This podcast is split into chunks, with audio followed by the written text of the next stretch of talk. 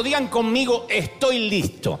En casa, un favor, no pido nunca esto, pero hoy lo voy a pedir. En casa y acá, yo quiero que le digas a alguien, prepárate porque Dios te va a hablar, prepárate cabezón, Dios te va a hablar. En casa también, prepárate cabezona. Deja de hacer la comida. Deja los ravioles. ¿De qué sirve tener los ravioles al dente si te perdiste lo que Dios te ha... bueno, no sé qué hora sea y a qué hora lo estén mirando. Quiero comenzar con esta, pregunta a modo de trivia. Si no estuvieses atado por los límites de tu mente, ¿qué crees que lograrías o quién podrías llegar a ser? Sé que la respuesta inmediata es, pero yo no estoy atado a ningún límite. Bueno, el cerebro tiene cerca de un millón de receptores sensoriales que gestionan información que llega a nuestra mente, pero antes son gestionadas de manera cerebral. Como te dije una vez, la neurogénesis nunca se detiene, nunca el cerebro para de crecer. Todo lo demás en el cuerpo para de crecer, excepto las orejas, los varones que se nos hacen como cocker a medida que vamos envejeciendo. Todo lo demás para de crecer, excepto el cerebro. Y esos receptores siguen trabajando a través de los años y a veces son distorsionados. Son distorsionados por experiencias negativas que hemos tenido en nuestra vida, en nuestra infancia, en la adolescencia o, bien en la vida de, adulto. Y la mente humana es una máquina de procesar muy poderosa. Por eso Proverbios 23.7 dice, porque cuál es su pensamiento en su corazón, tal es él. Según tu mente, eso es lo que eres. No podríamos decir esto es poco espiritual, la mente tiene que ver con la ciencia y no con Dios, porque el Señor hasta dijo que deberíamos amarlo con toda la mente. Y como es nuestra mente, es, nuestro, es, como somos realmente nosotros. Entonces, en el mejor de los casos, en el mejor de los casos, la creatividad, la genialidad, es lo que nos impulsa a nuevos desafíos porque la mente Dios nos la regaló para crear, para generar proyectos, para gestionar, para pensar. En el peor de los casos, las distorsiones de la mente devienen en enfermedades mentales. La mente puede hacerte creer que te están persiguiendo cuando nadie te persigue. La mente puede hacerte creer que hay un montón de gente hablando mal de ti cuando en realidad quizá ni saben que existes. Pero me ha tocado hablar con gente que dicen, me persiguen, hablan mal de mí, porque soy muy famoso. Y no lo conoce ni la esposa. Sin embargo, siente que la, mente le juegan malas pasadas. La mente te puede hacer comportar como si fueras Miss Universo cuando a lo mejor no aplicas ni para mis aguacate, qué sé yo. Digo, o capaz que sí, pero la mente te hace creer eso. Entonces, por lo general, es algo muy bueno cuando nuestra mente nos impulsa más allá de nuestro entorno, cuando nos lleva más allá de los límites. La mayoría de las personas a las que admiramos encontraron su propósito cuando se resistieron a creer en el entorno que los rodeaba.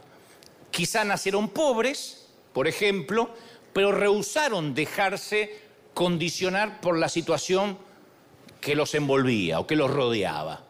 Muchos que tienen grandes logros vieron primero a esa persona que llegarían a ser antes de realmente llegar a ser esa persona. Tenemos un montón de historias, yo te puedo llenar de estas historias.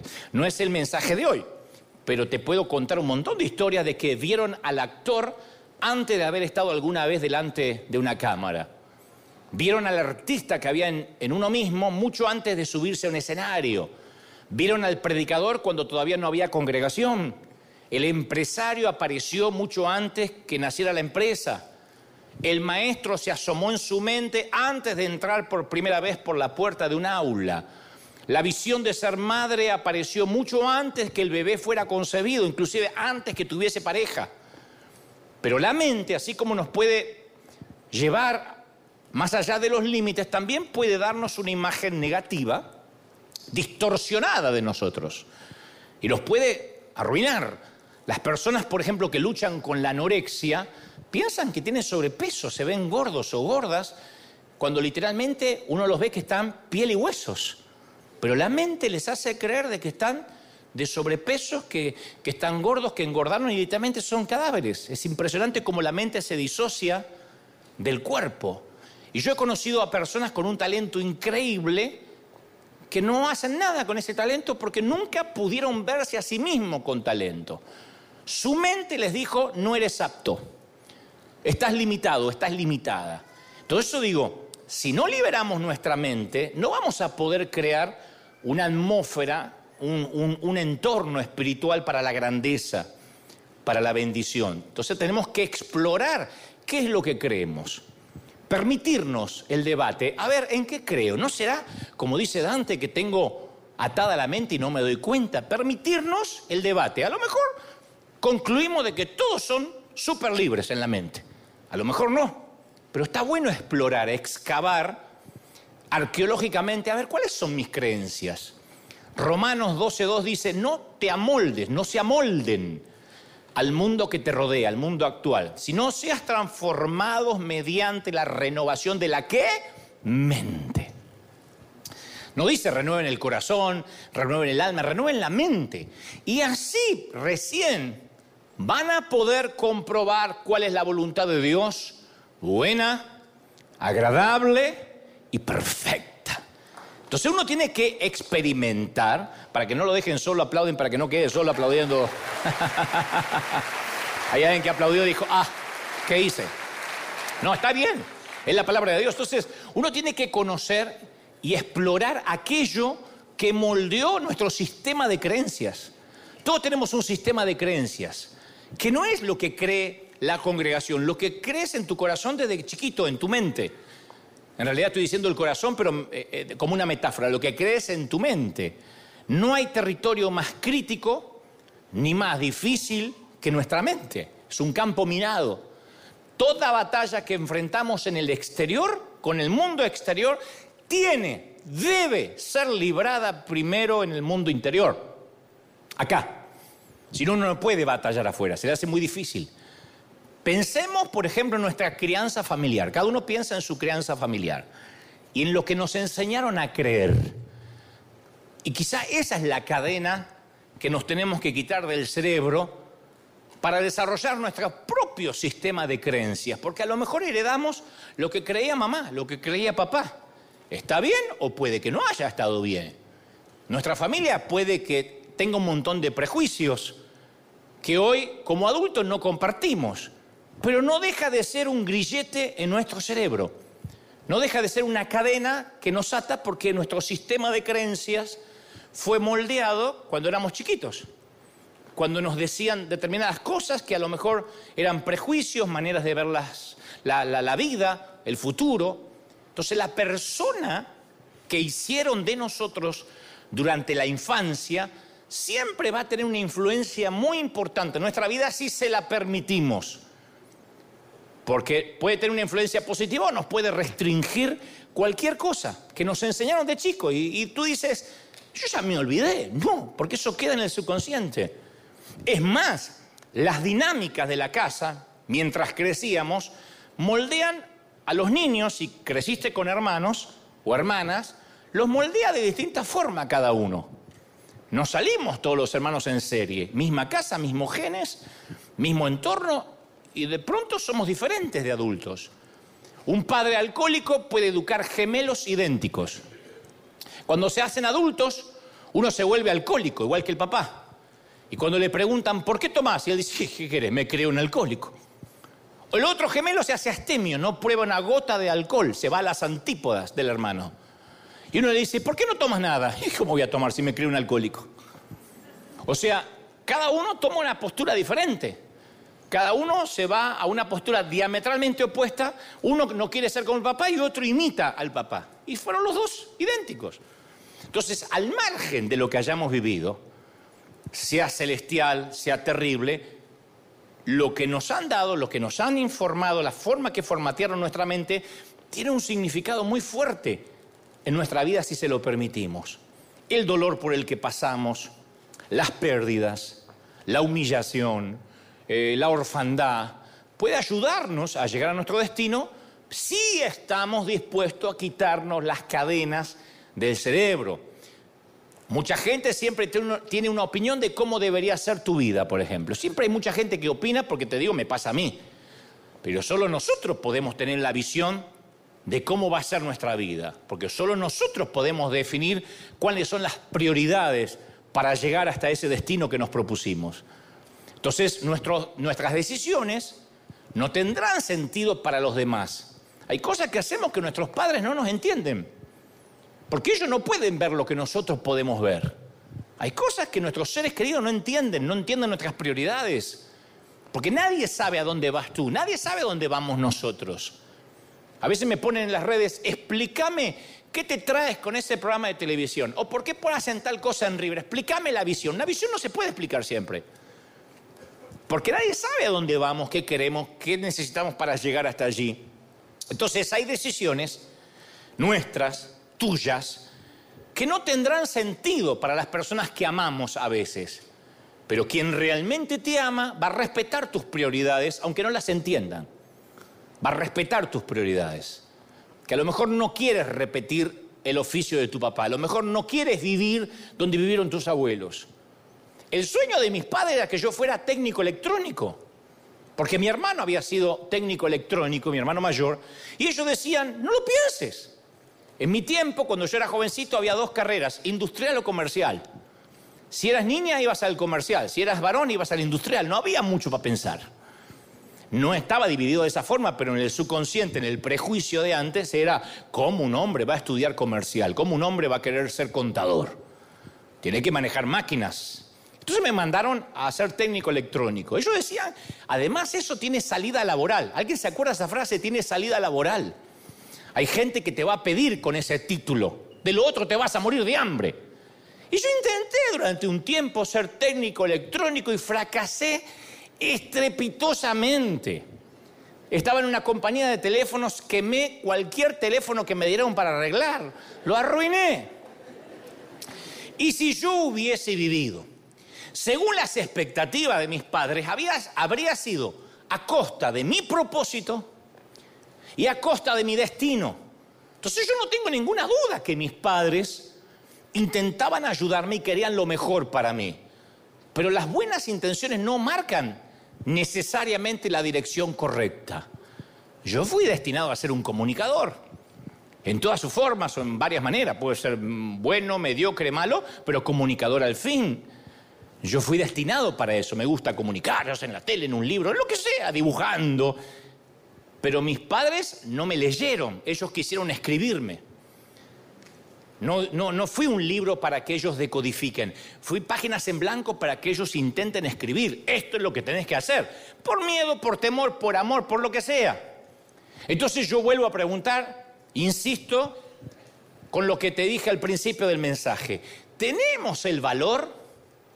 De quitarnos la cadena de la mente, incluso cuando la persona que la puso ahí es alguien a quien amamos.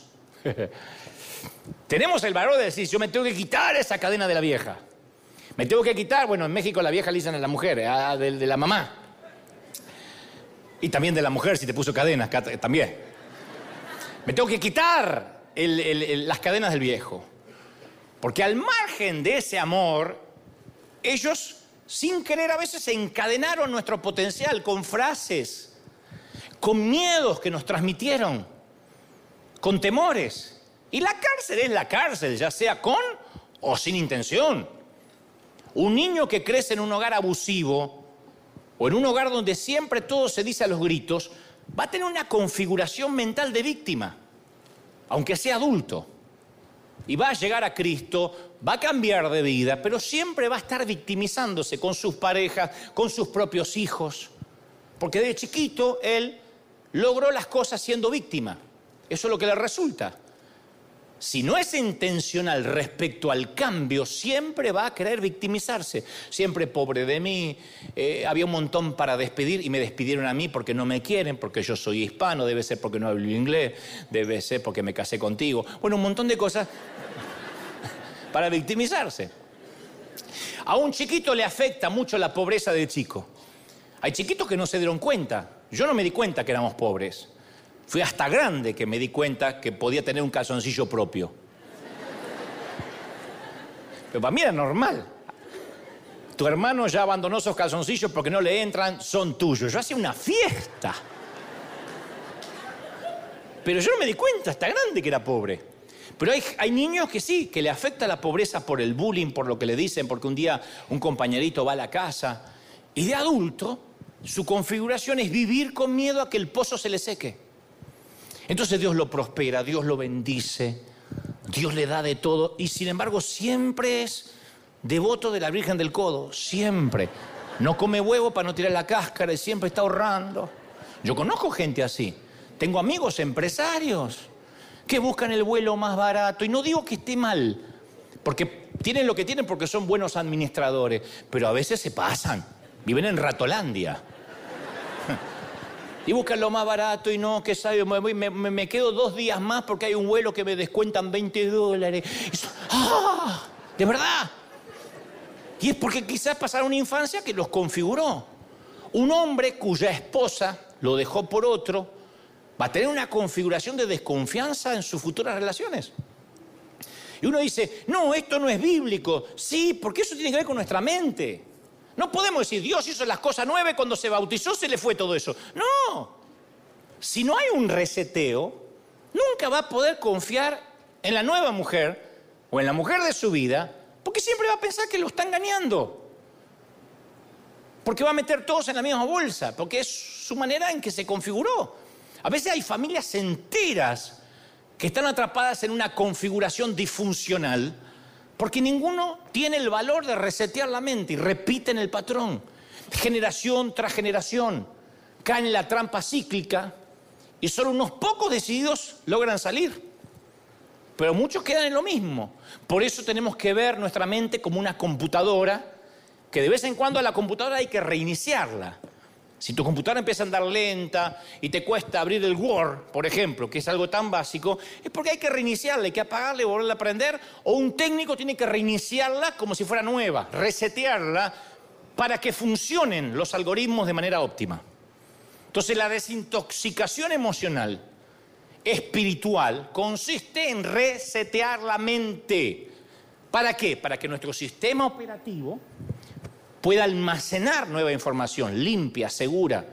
Pero la nueva información no puede venir si no quitamos la vieja. Entonces quiero que sepas esto, volver a empezar no es fracasar. De hecho, cada mañana es un volver a empezar. Nuevas son las misericordias de Dios cada mañana. Volver a empezar no es fracasar. ¿Estamos? Volver a empezar es concederse una nueva oportunidad. Algunos creen, no, yo no puedo volver a empezar. Volver a empezar es concederse una nueva oportunidad. Tal vez no fuiste buena mamá o buen papá con el hijo mayor, pero con el tercero o el cuarto, dice, no, voy a cambiar, porque no es la manera. Estaba llena de miedos, era mamá eh, primeriza, y después el, hijo mayor te reclama, ¿no? A este le das todos los gustos y a mí me tenía, no me dejabas hacer nada, no me dejabas ni respirar. Bueno, porque uno va, uno va aprendiendo. Uno va aprendiendo. Yo escucho mis primeros mensajes y me avergüenzo de lo que yo predicaba. En 10 años no voy a querer escuchar el de hoy. No voy a querer. Porque uno se da nuevas oportunidades. Pero para que Dios comience algo nuevo, tiene que romper lo viejo tiene que romper lo viejo, si no, no puede empezar algo nuevo. Dios no construye sobre escombros. Para empezar algo nuevo, Dios tiene que romper lo viejo. Y somos muy, muy graciosos porque le pedimos irónicamente, Dios, dame algo nuevo, dame algo nuevo. Y cuando Dios te empieza a romper lo viejo, te asusta. Ay, es que yo no quería que mi suegra no me hablara más. Tienes que romper lo viejo. Dios no puede hacer algo nuevo si no rompe lo viejo, no puede. No se puede construir si no se limpia el terreno. Y algunos están en ese proceso que Dios está rompiendo todo lo conocido. Y se siente mal como que Satanás se, ensañó porque todo lo que yo tenía conocido, lo que había armado, de repente Dios dice, lo quiero romper para construir algo nuevo. Marcos 2, 22 dice, nadie echa vino nuevo en odres viejos, en damajuanas viejas porque el vino rompe el odre y se pierde el vino y se pierden los odres. Entonces se echa vino nuevo en odres nuevos. Entonces Dios tiene que a veces cambiar nuestra mente, romper, quitar escombros, desaprender para que podamos aprender lo nuevo. Desaprender es lo que más cuesta. A Jesús lo llevaron a la cruz porque decía, oíste que fue dicho por Moisés, mas yo digo, ¿quién es para cambiar lo que dijo Moisés? Eso es lo peor, desaprender. El peor público que me puede tocar a mí, el peor de los públicos son pastores. Porque el pastor viene con una actitud de, a ver qué me va a decir este que yo ya no sé, a ver con qué me va a sorprender, a ver con qué herejía. Ya viene con una mala actitud. Después, en, nivel de peor público, los cristianos evangélicos. El mejor público que puedo tener yo es el recién convertidito, el ateo, el que viene a chusmear, el curioso. Ese es espectacular porque aprende, porque recibe el vino nuevo, llega y dice, esto es una bendición grande, maravillosa. Entonces, nos eh, familiarizamos con la palabra reiniciar, con ese concepto, principalmente porque lo hemos hecho con los aparatos electrónicos. Resetear es un modismo, una manera de decir, viene del, obviamente del inglés reset, un teléfono celular, una tablet, eh, es un modismo del lenguaje, una licencia del lenguaje, si voy a resetear. Es como cuando decimos checa esto, viene de check. Entonces resetear es, eh, un aparato es simple, porque a veces es apretar solo un botón que dice literalmente reset. Pero una vida no, una vida más difícil, no es apretar un botón. Después que uno aprieta el botón de reinicio en la vida, hay cosas que empiezan a romperse, a cambiar, algunas para mejor y otras aparentemente para peor, y no nos gusta. Y lo primero de esos cambios, cuando uno quiere cambiar la mente, es un reseteo espiritual. Porque a veces hay que, a ver, rever nuestras raíces espirituales. Fíjense lo que son las redes sociales, como los que más atacan, los haters, los peores, son los evangélicos. Porque no quieren rever sus raíces espirituales. No se permiten que algo pueda estar equivocado, aunque perciben que puede estarlo. Solo porque somos cristianos no significa que no tengamos que actualizar nuestra ingesta de fe. Que no podamos decir, a ver, voy a ver a Jesús con ojos nuevos. Tengo 40 años de creyente. ¿No será que lo leí, lo entendí, lo interpretaron mal y así lo, lo, consumí? Apocalipsis 21, 5 dice, el que está sentado en el trono dijo, he aquí, yo hago nuevas todas, todas las cosas, no algunas. Segunda de Corintios 2, 17 dice, de modo que si alguno está en Cristo, nueva criatura es. Las cosas viejas pasaron y aquí son hechas nuevas. Ezequiel 11, 19, yo daré un solo corazón y pondré un espíritu nuevo eh, dentro de ellos. Y quitaré el de carne. ¿Ve que hay una operación? Una operación duele. Y después hay un posoperatorio. Quitaré el corazón de, de, piedra, perdón, y les daré un corazón de carne. Quitaré la piedra que hay ahí. Para quitar la piedra tienen que abrir, operar, anestesia, asepsia, etc. Y eso duele, eso incomoda. ¿Qué recién operado puede salir de juerga?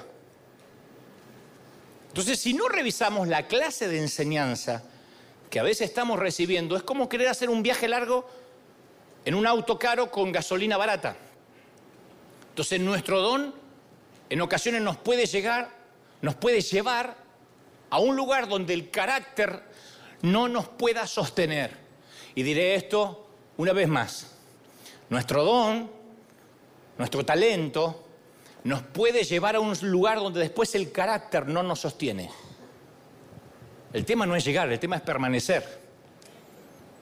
Hay que saber llegar, dijo el sabio Chente. Entonces, yo quiero que te grabes esto. Especialmente si hace años que estás en el peregrinar cristiano y en este ámbito, en esto, en esto que te estoy hablando del reseteo espiritual.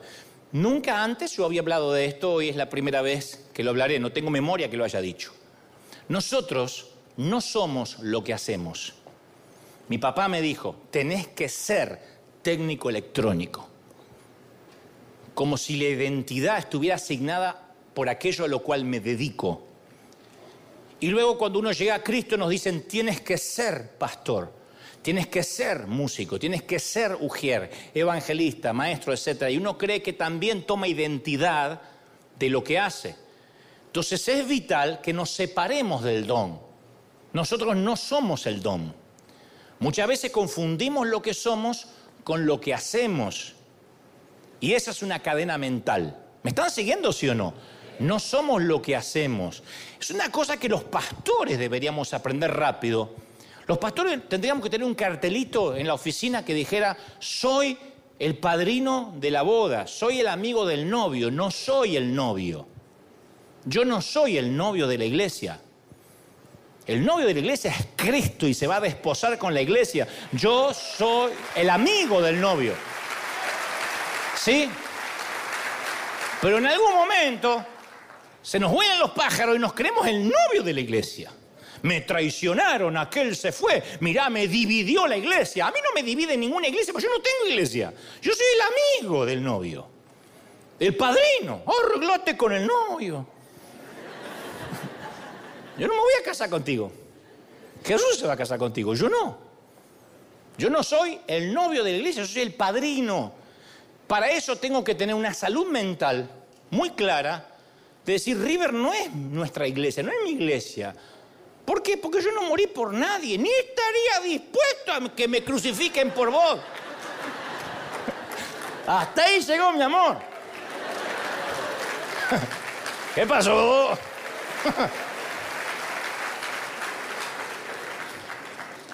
Te puede buscar tu suegra, migración, ahí está, ahí está, llévenselo, que le va a hacer bien. Yo no me... ¿Quién se dejaría crucificar por mí? Yo no me dejaría crucificar por usted, entonces yo no morí por nadie. Entonces, diferenciar lo que somos y lo que hacemos es clave. Porque, al, a ver, al conocer personalmente a muchísimos predicadores que me ha pasado desde jovencito, o a muchos artistas, yo me he dado cuenta que la mayoría son totalmente distintos a lo que uno ve en televisión y en público. No es que tienen doble cara, no es que necesariamente sean hipócritas, pero ese es su don. Tu actor favorito, tu cómico favorito, a lo mejor no es tan simpático fuera del set. A lo mejor fuera del plató, cuando no están las cámaras encendidas, no tienes ganas de hablar con nadie. Yo hace unos días veía en mi Argentina algunos fanáticos que agredían a Robert De Niro. Robert De Niro estuvo un par de semanas en Argentina para grabar una serie y, claro, el americano no le gusta que lo invadan. Uno va a Beverly Hills y puede que esté comiendo Robert Downey Jr. o está comiendo Harrison Ford en la otra mesa y el, gringo no va decir una foto, una foto y se le tira arriba de la mesa. Espera que termine de comer y en todo caso si lo ve de humor se le acerca y acá están acostumbrados a eso las celebridades. Caminan, caminan por sus eh, barrios como, y sin que nadie los moleste, porque el gringo no invade el espacio, el espacio personal. El latino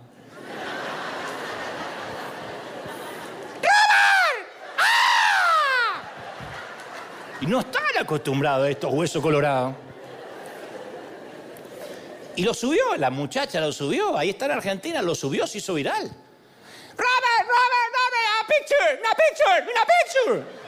Y el pobre hombre que pensó, me violan, le dijo, moment, please. Practiqué mucho para esto, no es que celébrenlo. Eh, o sea, parezco Maldonado, estoy predicando bilingüe.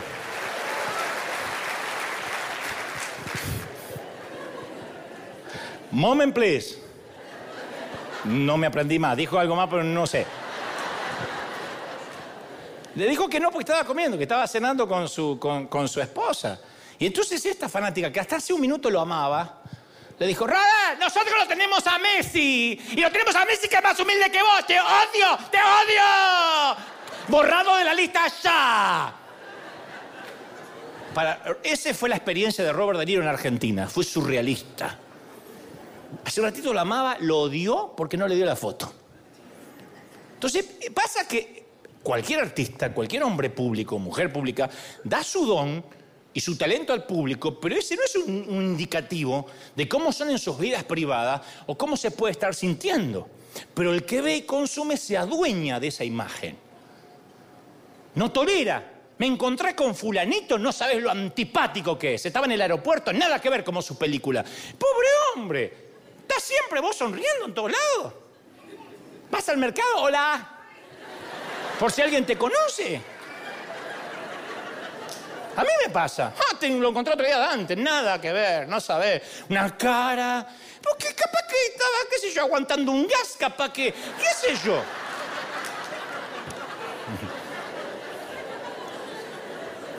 que si estaba solo no sé por qué aguantarlo. Pero, por ejemplo.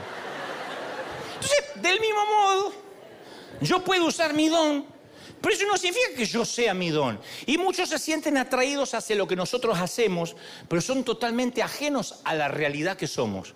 Y si eres una persona con dones, con talento, la gente te va a buscar. Hay una maravillosa promesa en la Biblia, en Proverbios 18, 16, que dice, el don del hombre le ensancha camino y lo sienta delante de los grandes. Entonces es fascinante cuando nuestros dones nos abren camino, puertas para dirigir una empresa, jugar al fútbol, escribir, pintar, remodelar, practicar la medicina, enseñar, cocinar, lo que sea que te lleve a ser tu don. Entonces, cuando eres realmente bueno en tu don y trabajas para pulir tus destrezas, constantemente van a requerir tus servicios. El hecho que te busquen hace que a veces te sientas amado, puede que te sientas admirado, pero no confundas el don con quién eres. No yo nunca me confundo mi don con lo que yo soy. Eso es parte del reseteo espiritual, separar ambas áreas. Por mi salud mental yo he visto a muchos predicadores que no pueden separar. Se comen el personaje que venden. Creen que llegan a la casa y son tan ungidos que no pueden sacar la basura. Y la gente me ve predicar cada semana y siente que me conoce. Hay gente, por eso, por eso me aconsejan con total impunidad. Dante, regresa al Dante que yo conocí, al de antes. Me quedo con el Dante de los 90. Yo también.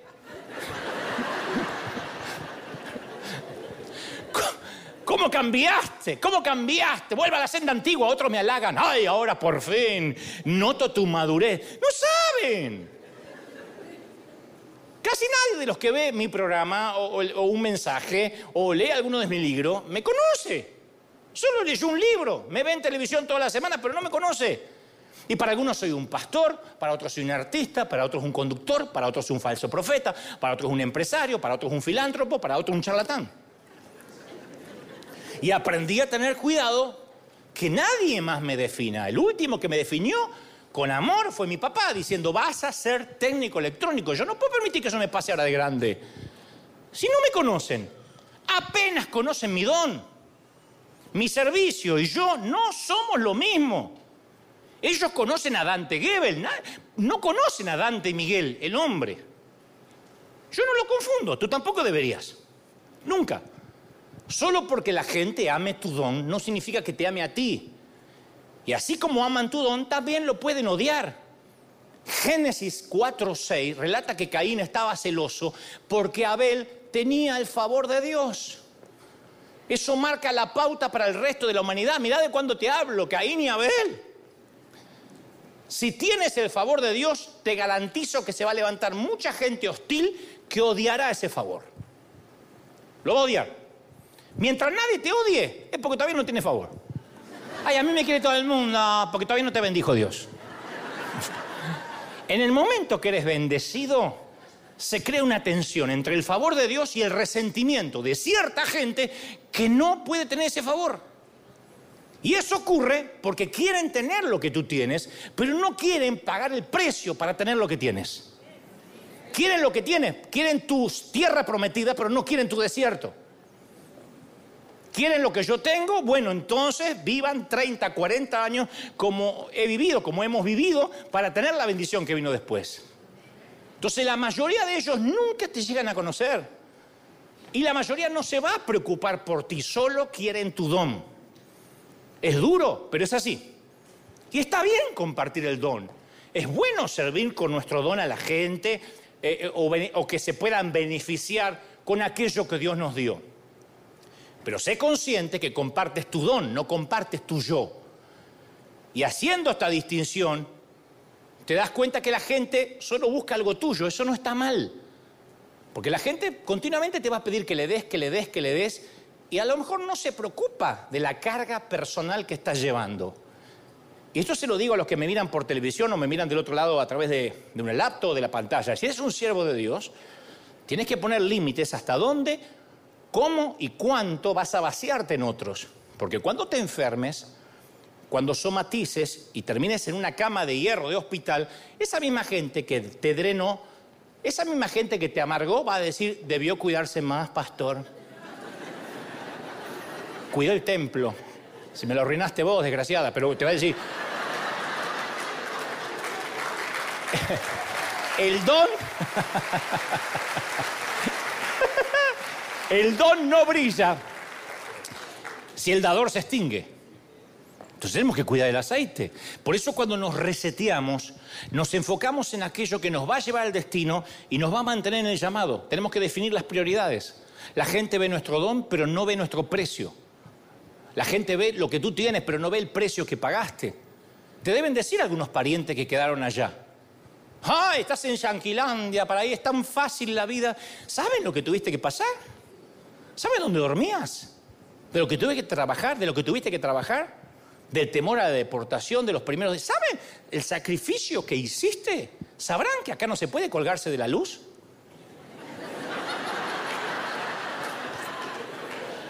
¿Sabrán que acá no se puede, debo la renta y me escapo como don Ramón? Acá no es así. Entonces, las tormentas más duras son las que otros no pueden ver. Los monzones de angustia esos no detectables, hacen que la gente piensa que nunca pasamos por nada. Porque cada mañana nos ponemos la sonrisa como si nos pusiéramos un traje. Y es una tormenta secreta la que vivimos. La gente casada pasa por tormentas secretas. Capaz que sonríen en público, pero en casa no se toleran. El dueño de una empresa puede conducir un auto del año, modelo, último modelo, vivir en una gran casa y a la vez está al borde de la quiebra. No sabe cómo hacer para pagar las deudas que tiene. Y mientras otras personas están celebrando los logros que sí pueden ver, quizás te estás batallando un silencioso huracán y luchas con toda tu fuerza para mantener la imagen. Y yo digo, mantener una figura pública no está mal, ¿eh? Porque yo jamás vine acá a dar lástima en momentos difíciles. Está bien proyectar nuestra mejor cara en público, se lo pedimos a nuestros voluntarios, sonrían. Pero francamente hay veces que hasta podría ser perjudicial para la gente que conozcan las batallas internas y personales que estamos librando. Un agente inmobiliario, alguien que le vas, te va a ayudar para rentar o comprar una casa, tiene que dar la imagen de próspero, aunque haya una temporada difícil en el mercado, aunque no vendió una casa en 10 años. ¿Por qué? Porque seríamos escépticos si el agente inmobiliario aparece con un auto destartalado. Ay, no le compras la casa. La casa no es de él, pero no importa, tiene que haber una imagen. Pide un auto prestado para ir a mostrar la casa. Porque la imagen en esos casos es importante, pero esa imagen se puede quebrar si tienes una tormenta interna que no te está dando tregua. Entonces queremos que la gente piense que todo va bien, que no tenemos problemas, y a lo mejor podemos continuar mostrando esa imagen hasta tanto llega una verdadera calamidad. Una tormenta secreta puede ser a veces un infierno, un tipo de infierno en la tierra. ¿Por qué? ¿Por qué? Porque cuando pasamos por una tormenta visible y saben tus amigos, tus seres queridos que tienes cáncer, que te estás divorciando, que tu hijo lo sorprendiste en drogas, alguien te alcanza un paraguas porque está consciente de tu sufrimiento. Pero si nadie sabe que estás en problemas, suponen que tal cual es tu apariencia externa, Así te sientes por dentro. Hay una poetisa británica llamada Steve Smith que atribuye gran parte de sus obras, de su escritura, a una infancia difícil que ella pasó. Y su poema más famoso data de 1957, cuyo título yo lo usé en uno de los mensajes que está disponible en internet. Ella lo llamó No estoy eh, saludando, estoy ahogándome. Hablaba de un hombre revolcándose en la marea que no es capaz de conseguir ayuda de los que caminan por la orilla, porque él hace así y asumen que está saludando, hace así, le dicen, y continúan su camino hasta devolviéndole el saludo, pero nadie hace nada para sacarlo del agua, y a veces nos pasa eso. Las tormentas secretas son traumas internos que sufres cuando alguien está celoso de tu auto sin saber que estás retrasado en tres pagos y que casi no lo puedes mantener. Pero Caín está celoso. O hay consiervos que envidian una congregación más grande sin saber la presión que lleva ese pastor de estar ante tamaña eh, nave insignia que no puede dormir por la noche. Por eso, por nuestra salud mental, tenemos que saber que la gente ama u odia el don. No es que no te ama o te odia a ti. Y como ama el don u odia el don, ignora tus tormentas. Por eso el reseteo es un tema muy privado, muy personal que tenemos que hacer. Tenemos que cambiar nuestra mente a una nueva normalidad.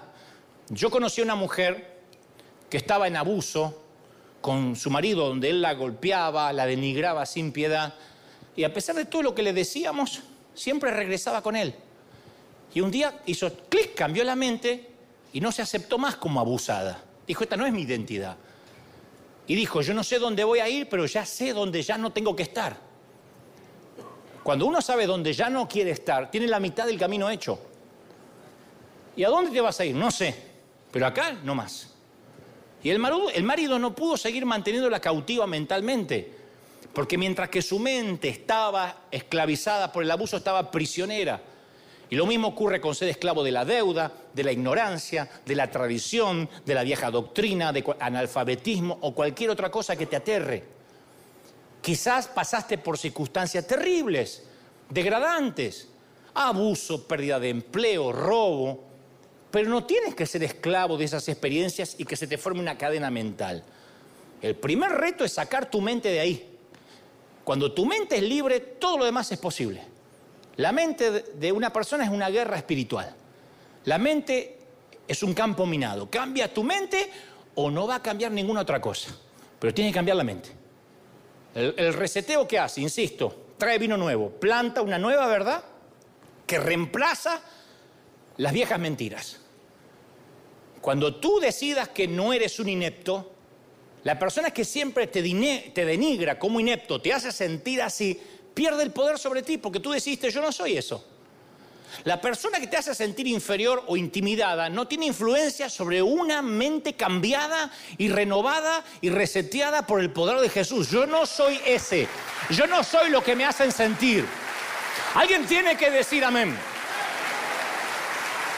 Entonces, primer reseteo, un reseteo espiritual, separarme del don. Porque si yo me creo Dante Gebel y ando por la vida creyéndome Dante Gebel, sería un petulante. Me creería mis propios comunicados de prensa. Me creería mis propios posteos. No estoy diciendo que miento. Digo que hay gente que se cree, se comió el personaje. A mí me ha tocado entrevistar a gente que hizo una película una vez o que grabó un disco que tuvo éxito hace años y se quedó anclado en ese éxito. Y llega todo teñido, operado como una tortuga ninja, así. Y me dice, ¿te acordás de mí? ¿Te acordás que estuve nominado para el Oscar? ¿Eh? No, la verdad que no. ¿Cómo que no? ¿Cómo no? ¿Alguien, alguien me tiene que conocer. Y se ponen mal. Porque quedaron anclados, se comieron el personaje. Llegan con tapado de piel, se comieron el personaje. Y esto en el ámbito cristiano no saben cuántas veces pasa. Y nadie va por la vida diciendo, hmm, aleluya, voy a comprar arroz, hmm, bendito sea el Señor. Nadie. Pero, creemos que bajamos los carros de fuego. No, si te va bien, a lo mejor del Uber, si te va bien. Otra parte del reseteo, además del espiritual, es enfocarte cuando haces el reseteo, ¿qué batalla vas a pelear? Porque hay algunas situaciones que merecen que no luchemos. Eso lo aprendí de grande. A veces un despido en el trabajo es lo mejor que te podía suceder, porque no tenías los zapatos para irte. Y Dios desarma para poder armar, rompe para poder construir.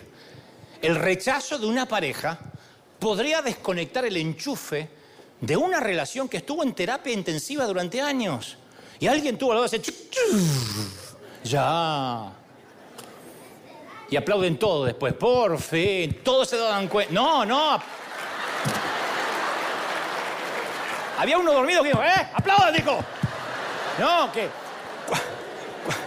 Cuando la pareja esa se rompe, aplauden todo porque dice, por fin, menos ellos. Qué solo que estoy. La expropiación del auto. Te quitan el auto que no podías pagar y es tu pasaporte, agradece. Dijiste, Señor, haz las cosas nuevas. Dios dice, bueno, lo primero, ese auto no lo puedes pagar, te lo voy a quitar. Ay, las cuotas que pagué las perdiste. La próxima vez aprende a administrar. Te redime el Señor. Es redención. Entonces, para saber ese momento de agarrar o soltar, es cuestión de revisar nuestro ego y quitarlo del camino. Te hago una pregunta muy brutalmente honesta. No aplaudan. ¿Alguna vez te viste involucrado en una lucha y después te diste cuenta que todo se trataba de tu ego? ¿Que no estaba defendiendo una causa sino tener razón? ¿Cómo es posible que, prescindieran de mí si yo era reútil ahí? ¿Quién es él para romper conmigo? A mí nadie me corta. Ella también quería cortar con él, pero le da bronca que él cortó primero. ¿Cómo me va a hablar así y se va a quedar tranquilo? Las luchas del ego son feas, violentas, irracionales. Cuando uno resetea la mente, uno aprende a luchar, como tiene prioridades, por causas nobles, no para defender el orgullo. Ya uno no quiere tener razón. Cuando nuestra lucha se trata del ego, tomamos todo tipo de decisiones estúpidas, irracionales, porque el ego nos dice que lo único importante somos nosotros. Y otras veces peleamos las batallas, inclusive equivocadas, por, por un enojo diferido. Entonces no podemos pelear con nuestro jefe en el trabajo porque no nos animamos. Entonces llegamos a casa y nos agarramos con el cónyuge y los hijos. No podemos pelear con el cónyuge porque la última vez nos revolvió un hoyazo por la cabeza. Entonces venimos y volcamos esa frustración en la iglesia. Maltratamos a la gente para sacarnos el enojo reprimido, lo que no nos animamos a decir en casa. No podemos pelear con la situación económica. Tenemos las tarjetas atiborradas, venimos pagando el mínimo hace meses y nos agarramos con la pobre muchacha del café. A ver si sirve mejor el café, porque no te atreves a, a ordenar tus gastos.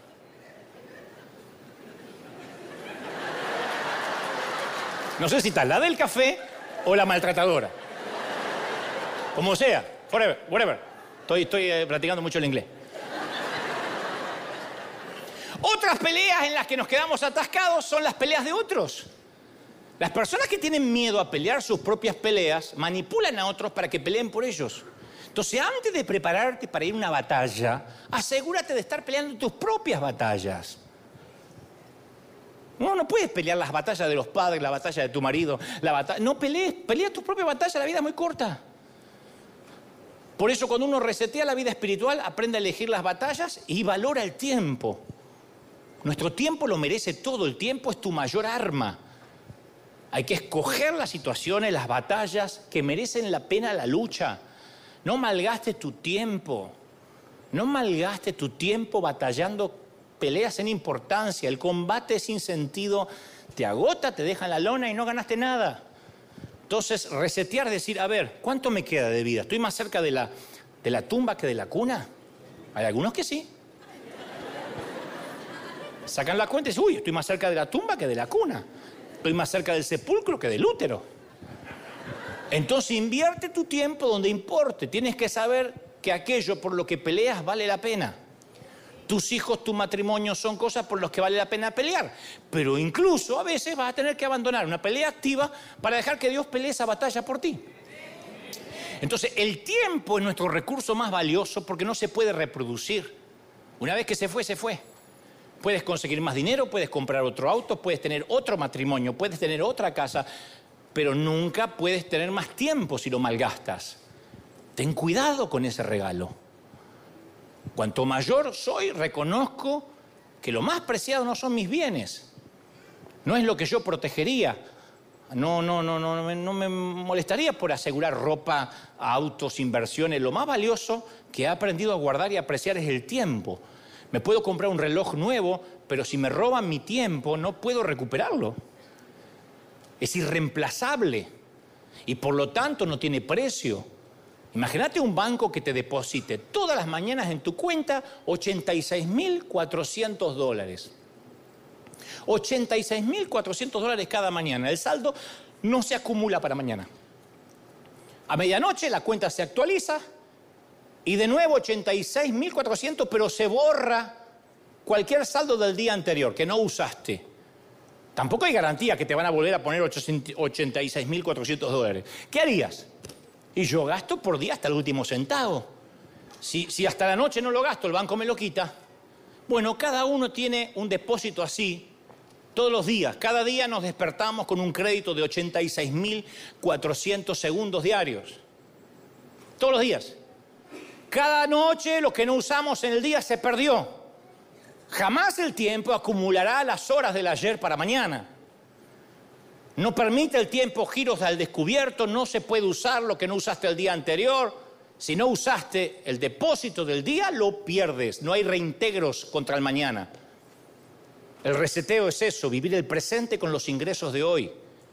Por eso es muy fácil dejar que los intereses del otro, que admiran u odian tu don, no te aman ni te odian a ti, succionen tu tiempo. La, gente, la agenda de otros puede succionar tu tiempo. Yo prefiero que gaste mi dinero antes que mi tiempo. Entonces uno tiene que priorizar las personas que están en nuestra vida. Lo dije tantas veces y lo siento cada vez más fuerte. Porque quizás nos obligamos a visitar una familia paterna o materna que nos drena cada vez que vamos, pero van a decir que me olvidé de dónde salí. Cuando uno pone prioridades, no hay que demostrarle nada a nadie. Tú no tienes que demostrarle nada al barrio, de que no te olvidaste del barrio. No tienes que demostrarle necesariamente. Si hay relaciones malsanas, se terminó. Cuando a los ex delincuentes le dan libertad condicional, le estipulan con qué gente se puede volver a juntar porque hay probabilidades que repita un delito si se mete en el entorno equivocado. Entonces muchas veces para que llegues al destino tienes que salir del viejo entorno, tienes que permitir que Dios rompa lo viejo. Y lo primero a la hora de decidir qué sale de mi vida y qué entra en mi vida o qué se queda es resetear nuestra vida. Y tenemos que saber que nos vamos a relacionar con dos tipos de personas. Y seré más duro todavía, no contigo, sino con la vida y con, con lo que creo. El primer tipo de persona, el más importante, es el confidente, el amigo. Vamos a tener muy pocos en la vida. De hecho, si encuentras tres, cuatro, cinco, eso de yo quiero tener un millón de amigos y así más fuerte poder cantar, eso es un invento de Roberto Carlos. Tres o cuatro. Los confidentes o amigos son las personas que te aman incondicionalmente te respaldan, estés arriba o estés abajo.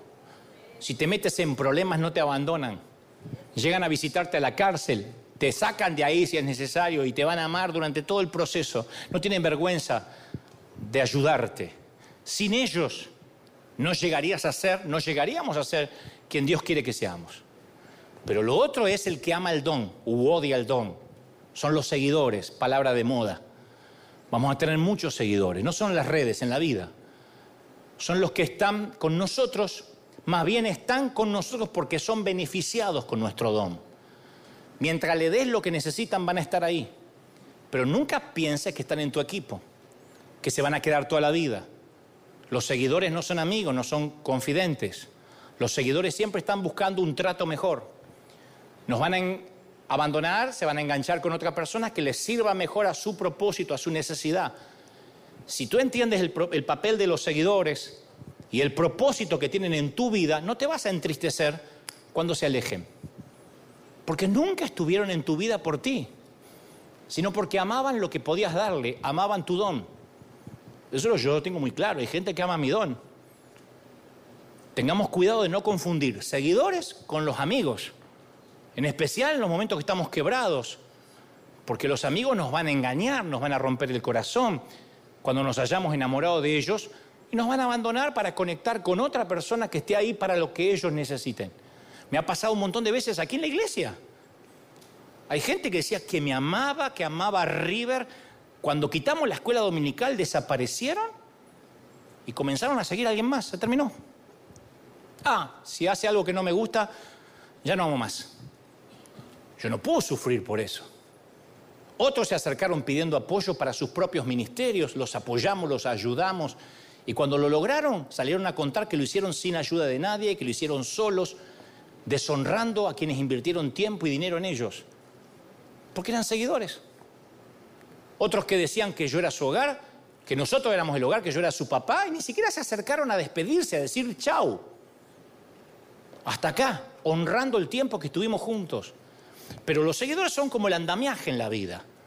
Llegan para cumplir un propósito. Nos dan sostén un tiempo, pero ese tiempo va a durar mientras que alimenten, sean alimentados por nuestro don. Cuando se termina el propósito, se desmonta el andamiaje. Pero no te decepciones, porque cuando se va el andamiaje, el edificio queda en pie. Entonces tenemos que esperar que los seguidores nos dejen de seguir después de un tiempo, porque no les gustó algo, porque cambiaste, ya no eres el de antes, porque ahora no me gusta, porque te desviaste. Ellos se adueñan de tu don. Y mi querido Robert De Niro, pueden amar tus películas, aplaudir tus Oscars. Tan pronto te pidan una foto y no se las des, te odiarán con la misma pasión. Si estás saliendo con una señorita que pelea todo el tiempo porque no le das cosas materiales, no estás con una novia, estás con una seguidora.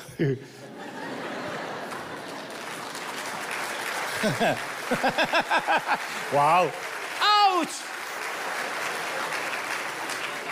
Si un pastor colega o un hermano nunca te trató amablemente, pero acude a ti porque ahora necesita un contacto, un favor, no te emociones mucho. Es un seguidor. Cuando le das el contacto, lo que necesita te vuelve a ignorar. A mí me pasa todo el tiempo. Así debe ser. A mí me aparecen decenas de esos en el celular. Dante, siervo de Dios. Y yo miro al final porque a ver qué quiere.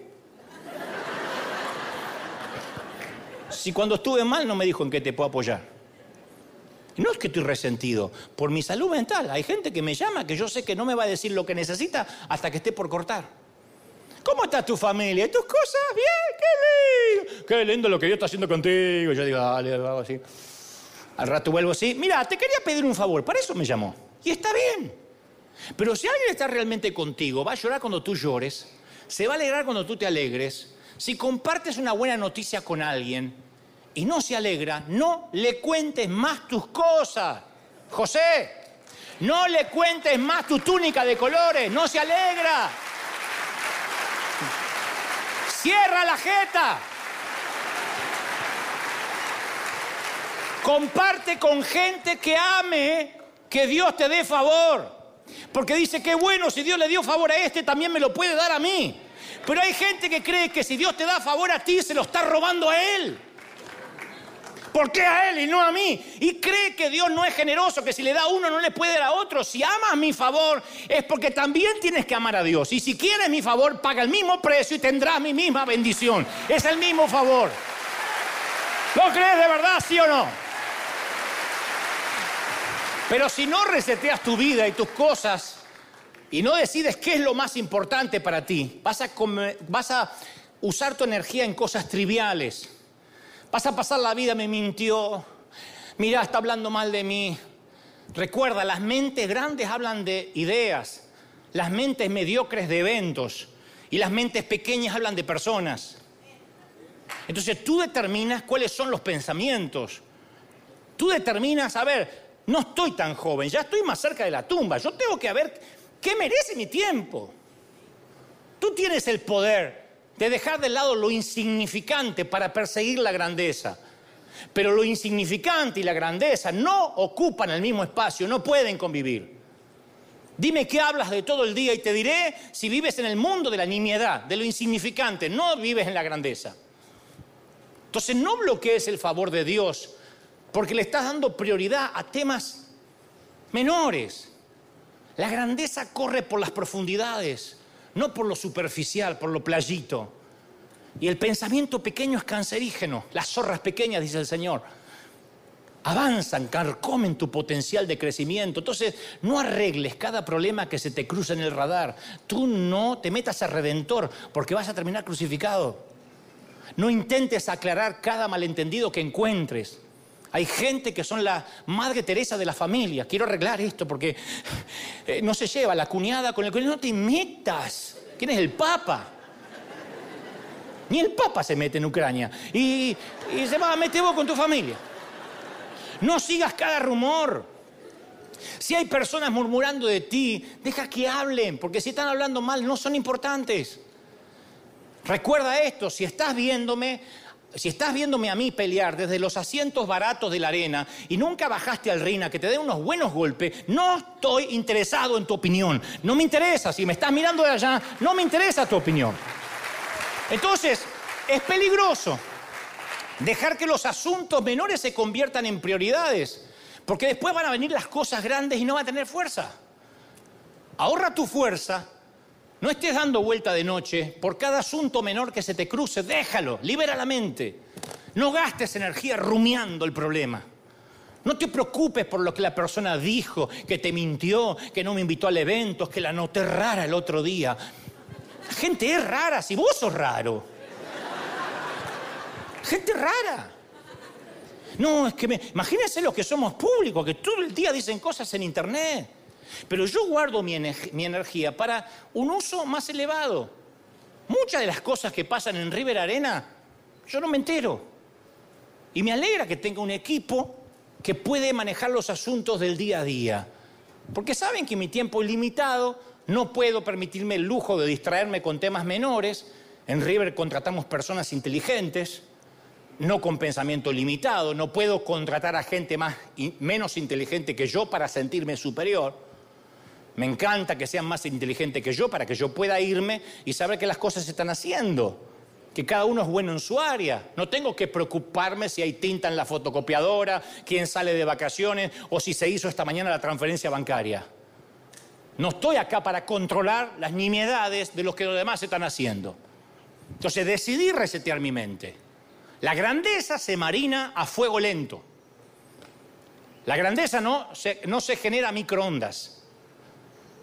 Somos una generación de microondas cuando tenemos un Dios que cocina en una olla a fuego lento.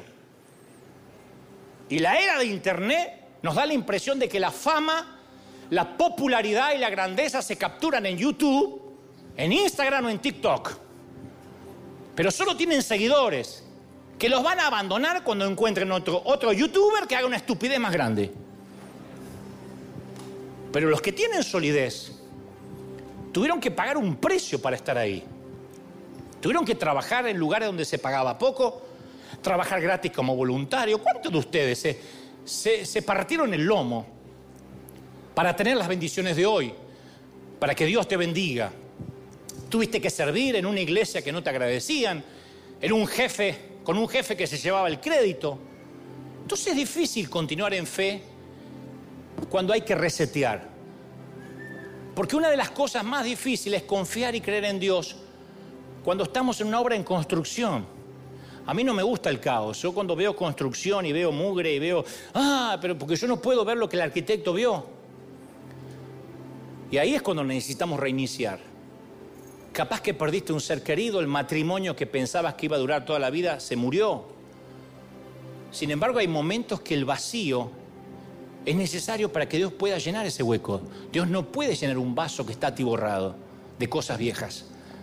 Dios puede usar el desorden para crear un nuevo orden en tu vida, pero necesitas romper lo viejo para darte lo nuevo. Y a veces las interrupciones sirven para ordenar nuestras circunstancias caóticas y llevarnos a un nuevo lugar. Como la mamá águila, que deshace su nido para causar incomodidad a su nidada a veces Dios viene y deshace nuestras vidas, porque se lo pedimos. Y los cambios y reveses que experimentamos no son obra de Satanás necesariamente. A veces ese revés, ¡pac!, es un arreglo divino. Si hay mudanza, hay caos. Acordate, si Dios te está mudando, si reseteo, hay caos. Cuando reseteas una computadora queda todo negro. Y por un rato aparece una liñita y uno tiene que esperar. Si hay reformas, hay cal, hay cemento, hay arena. Proverbios 14:4 dice, sin bueyes el granero está limpio, pero por la fuerza del buey hay abundancia de pan. Entonces hay que elegir un granero limpio o un granero que de pronto sea un desorden, pero que haya abundancia de pan a futuro, que sabes que Dios te va a bendecir. El caos en tu vida puede ser de Dios, que está aclarando situaciones, personas que están en tu camino que Dios quiere quitar. Entonces suelta el dolor, suelta el pasado, suelta las cadenas de la mente, porque los sistemas operativos de tu mente a lo mejor funcionaban en el pasado, pero no te van a funcionar a donde Dios te quiere llevar. Y yo te invito hoy a resetear tu sistema operativo y date una nueva oportunidad de vivir la vida de nuevo otra vez. La vida de nuevo otra vez. ¿Tú lo crees? Celebrar al Señor de señores. Si alguien recibe esta palabra, yo quiero que le des un aplauso grande y diga, Señor, yo recibo, recibo esta palabra. Si realmente crees que Dios te está hablando, recibe, recibe, recibe, recibe. Recibe esta palabra. Dile, Señor, tú me estás hablando. Recibo, recibo, recibo esta palabra. Dale el mayor, el mayor aplauso al Señor de señores, al Rey de Reyes. Dios ha hablado hoy. Bendito sea el Señor. ¡Wow!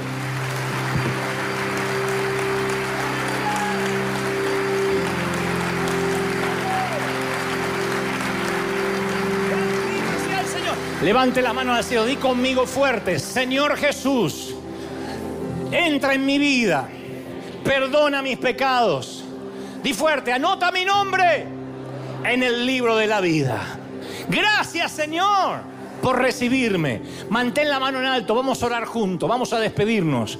En casa, en todos los países, en los continentes, empiecen ahora a orar juntos con River, nos unimos. Padre, estamos orando y clamando y pidiendo que un nuevo reseteo espiritual, religioso, mental, anímico, ahora emocional, empiece a ocurrir en todas las mentes. Yo estoy creyendo en un cambio, en un cambio, no tengas temor. Oíste que fue dicho, mas yo digo, dice el Señor. Estoy hablándole a aquellos que dicen no hay nada nuevo bajo el sol. Ya la Biblia fue escrita y no se puede cambiar. Yo no estoy cambiando la Biblia, estoy usando principios bíblicos para decirte, libera la cautividad mental.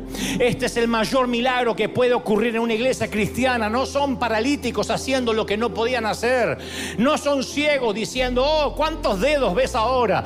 Son gente diciendo, yo estaba cautivo, yo estaba encerrado pero ahora mis ojos ven, pero ahora mi mente está siendo libre. Echa fuera lo que vino de mami, de papi, de tus hermanos. Dile, yo no soy ese, yo no soy mi apellido, yo ni siquiera soy lo que hago. Tú eres ese tesoro que Dios gestó desde el vientre de tu madre. Recibe, recibe, recibe. Estoy orando por niños, jóvenes, ancianos, adultos. Como te ama el Señor. Mira cómo te ama el Señor, cómo te está hablando hoy el Señor. El Señor está tocando vidas. Muévete ahora, ahora, ahora. Impresionante. Vamos, vamos, todos, todos jóvenes clamen. Iglesia, somos miles. Clama al Señor de señores por un reseteo completo. Aleluya. Cambia la mente, cambia, cambia, sana corazones. Hay gente, yo estoy orando por ministros, por queridos colegas que están del otro lado, que han estado durante años dolidos por divisiones, eh, por consiervos, por líderes que se le fueron, que hablaron mal de ti. No te preocupes, tú no eres el novio, tú eres el padrino. No hablaban mal de ti, hablaban mal de tu don. Odian tu don, aman tu don, se adueñan de lo que Dios te dio. Tranquilo, no es contigo, no es personal. Nada personal, negocios son negocios del reino, nada personal. Libera la mente, libera, libera, libera, libera. Bendito sea Dios. Estoy orando por cada uno que están aquí recibiendo una nueva normalidad. Recibe, recibe, recibe una nueva mente. Amplia la mente, cambia, reforma. Es Dios cambiándote momento a momento. Cambiando tu mente, cambiando tu situación. Lo creo. Lo declaro, recibe, recibe sanidad. Vamos, vamos, ahí en casa recibe, recibe. En casa recibe sanidad. Recibe sanidad en el alma, en la mente. Libérate. Libérate en tu mente ahora, libérate, libérate. Y dice, Señor, soy libre. Soy próspero. Uy, soy bendecido, dice el Señor. Te bendice el Señor. Recibe, recibe. Doble porción del Espíritu Padre. He hablado de lo que me has dicho que diga, este es tu pueblo, este es tu ejército. Gracias por afectarlos. Imprime una nueva porción de tu espíritu. Recibe ahora. Somos libres. Somos, di conmigo, soy libre. Que se sienta el ruido de esas cadenas de la mente. Soy eres libre, libre, libre, libre. Seas libre, seas libre, sano, próspero, bendito. Amén. Amén y amén. Gloria a Jesús. Que nos vamos livianos, gente. Se nos pasó la hora. Chau, chau, chau, chau, chau, chau. Hasta el domingo que viene. Dios te bendiga.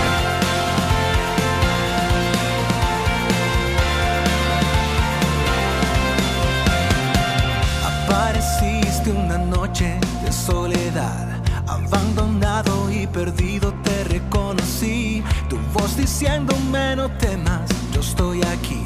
El Padre me envió por ti me curaste las heridas, me sanaste mi Jesús. Todas mis cargas las dejaste allí en la cruz. Algo tan grande no lo puedo comprender. Oigo tu dulce voz diciéndome una y otra vez. Oh, oh, oh, eres bienvenido, eres amado una y otra vez. Oh, oh, oh, bienvenido a